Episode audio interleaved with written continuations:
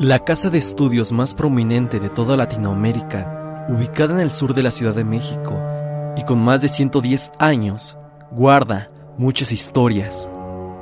Por sus pasillos y campos han pasado grandes personalidades de la sociedad mexicana, tales como Carlos Slim, Carlos Salinas de Gortari, Hugo Sánchez, Alfonso Cuarón, Jacobo Zabludowski, Paco Stanley y demás personajes influyentes. Esta universidad está rodeada de mitos y leyendas urbanas que son más que extrañas. Algunas simplemente son curiosidades, pero otras son rumores oscuros que nos dejan pensando bastante. Puede que ciertas de ellas las conozcas, ya que casi son de dominio público, pero otras más están como desconocidas por muchas personas. Sin más, sean bienvenidos al iceberg de la UNAM.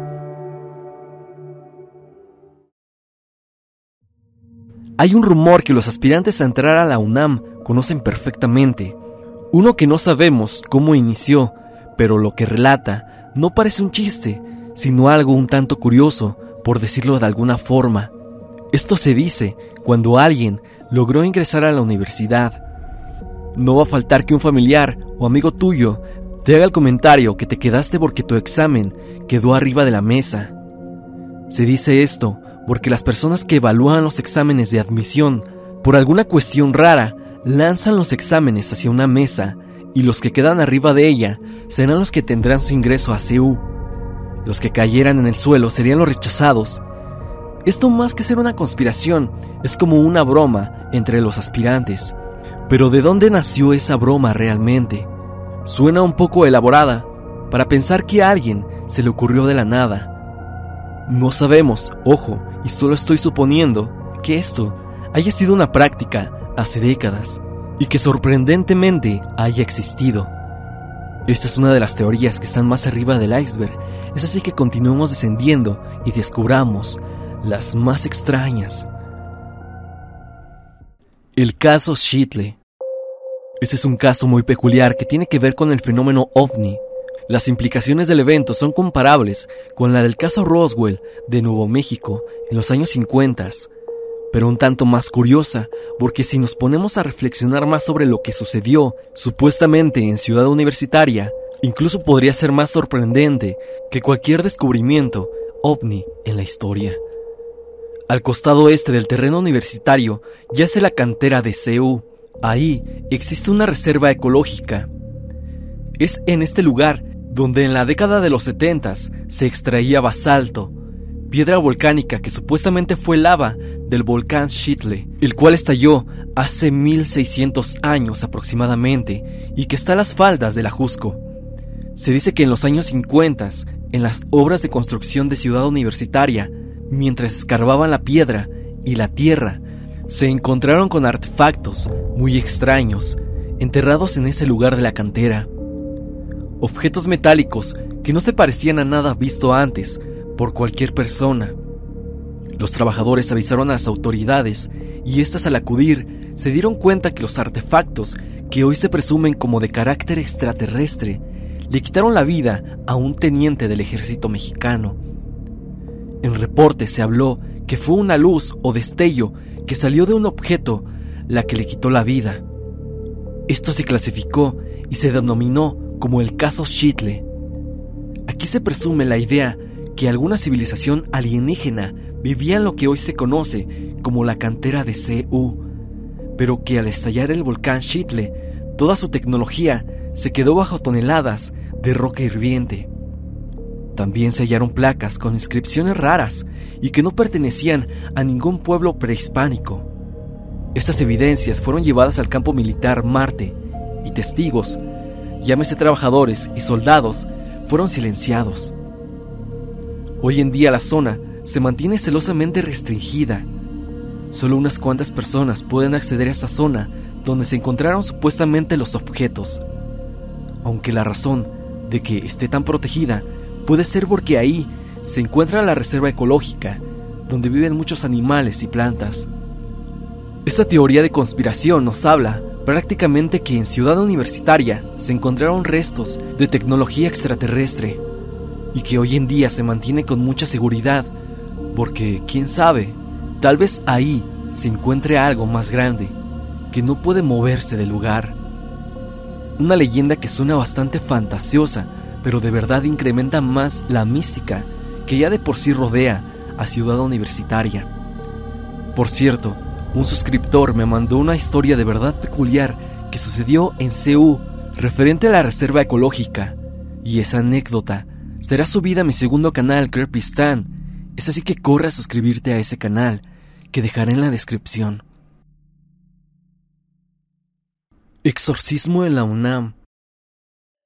Seguimos en el terreno del misterio, ya que en la UNAM se habla de todo tipo de fenómenos paranormales, ya sea fantasmas que se presume son de alumnos que perdieron la vida en las instalaciones, o bien maestros de las facultades y que sus almas quedaron tan arraigadas al lugar por el cariño que le tenían a su profesión. Pero algo que es más curioso sucedió en la Facultad de Psicología, o al menos eso se cree que pasó. Un usuario en Twitter afirma que hace poco más de cuatro años, en el 2016, ocurrió un exorcismo en la UNAM, pero esto, a diferencia de cómo lo está formulando tu mente, sucedió a plena luz del día. El usuario nos comenta la experiencia. Pasó un viernes, estaba en su última clase, se llevaban a cabo exposiciones, entonces todo el grupo ponía atención. De la nada, una chica se levanta y comienza a hablar con otra, esta última dándole la espalda a la profesora. Y es que la chica que se levantó parecía estar auxiliando a otra, la cual yacía en su lugar, sentada, pero con la cabeza hacia atrás, respirando de forma muy agitada y rápida. La profesora se acercó y comenzó a hablar con ella.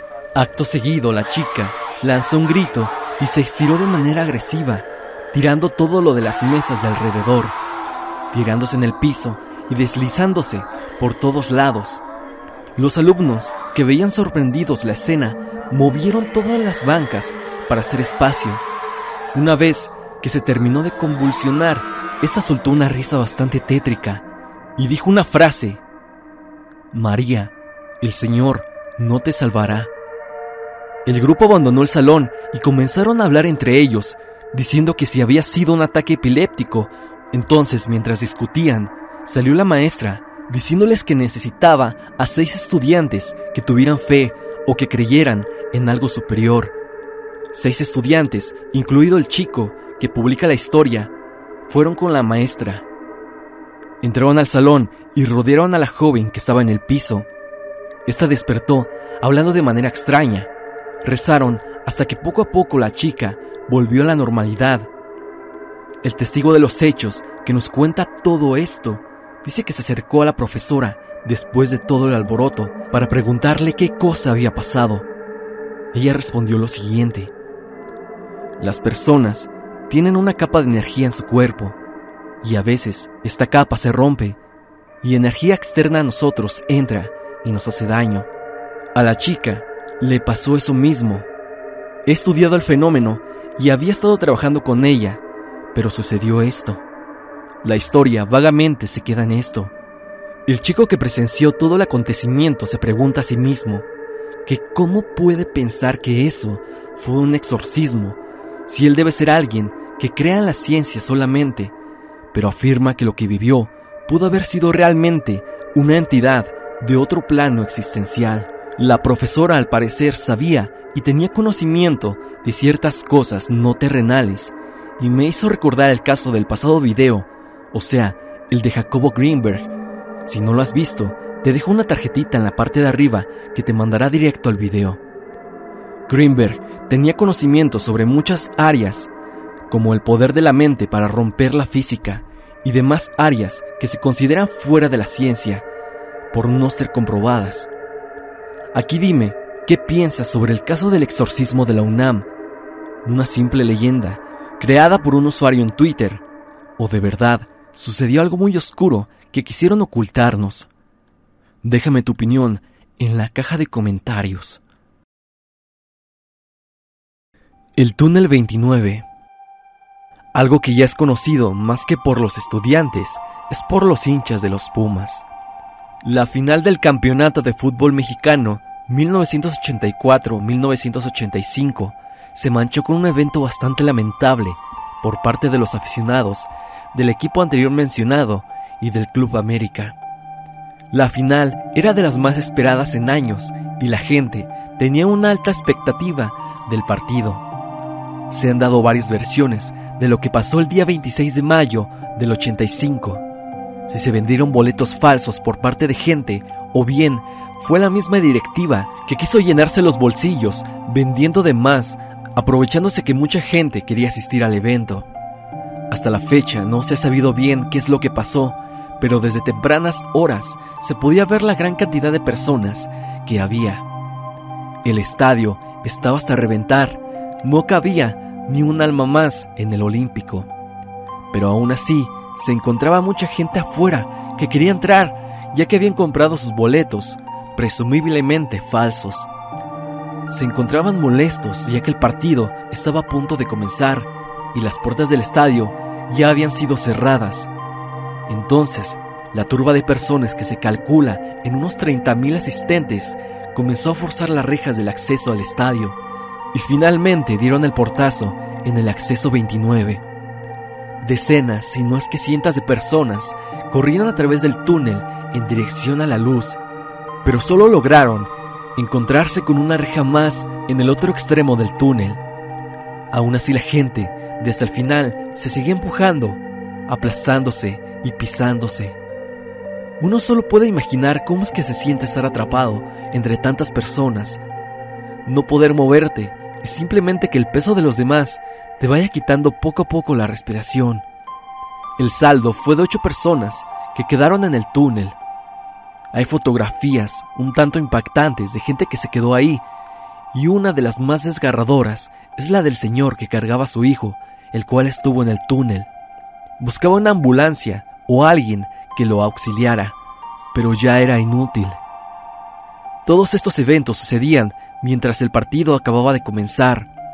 Los aficionados y los jugadores que estaban dentro jamás se dieron cuenta de que esto sucedió, porque ya todos estaban en la conmoción de la final. Obviamente esto causó un poco de impacto en la sociedad mexicana, ya que como un partido de fútbol, algo donde la gente acudía simplemente para pasar el rato y divertirse, se convirtió en una tragedia sin precedentes. Como lo dije al inicio, la directiva parecía que tenía algo que ver. Tal vez por eso se trató de no hacer tan mediático y tan conocida la noticia. Pero fue tarde. Se menciona que la UNAM junto con el gobierno hicieron lo posible por bajar la cifra de personas que se había quedado en el túnel para que no fuera tan escandaloso. Aparte de si bien pasar la noticia, no la hicieron tan relevante como debió de haber sido. El gobierno se vio incompetente en el caso, pero lo sería más con lo que pasaría meses más tarde en el terremoto del 19 de septiembre de ese año. Pero ese es otro tema. También se menciona ya en el terreno paranormal que en el túnel 29 se llegan a ver presencias o sombras de tal vez la gente que quedó ahí. Algunos afirman escuchar voces o incluso escalofríos cuando recorren ese temible túnel. Dime, ¿tú has pasado por ese túnel número 29? ¿Has sentido algo? Sin duda, este es un evento que jamás debe repetirse, ya que la ambición de unos la pagaron los inocentes. Hasta aquí el video del día de hoy. Este ha sido el iceberg de la UNAM. Sé que hay más teorías y leyendas que faltan, pero estas se me hicieron las más interesantes y dignas de contar. Si ustedes tienen una teoría o leyenda, déjenmela en los comentarios. Igual dime qué otro iceberg te gustaría que abarcara. Puedes mandármelo vía Facebook o Instagram. Igual, sígueme en redes sociales para estar en contacto. Suscríbete y activa la campanita de notificaciones para que no te pierdas de ninguno de mis videos. Recuerda que la música del video ha sido parte de Repulsive Visita su canal aquí en YouTube para que puedas escuchar todas sus obras que en serio valen mucho la pena. Sin más que decir, me voy, recordándote que yo soy Stan y te deseo dulces pesadillas.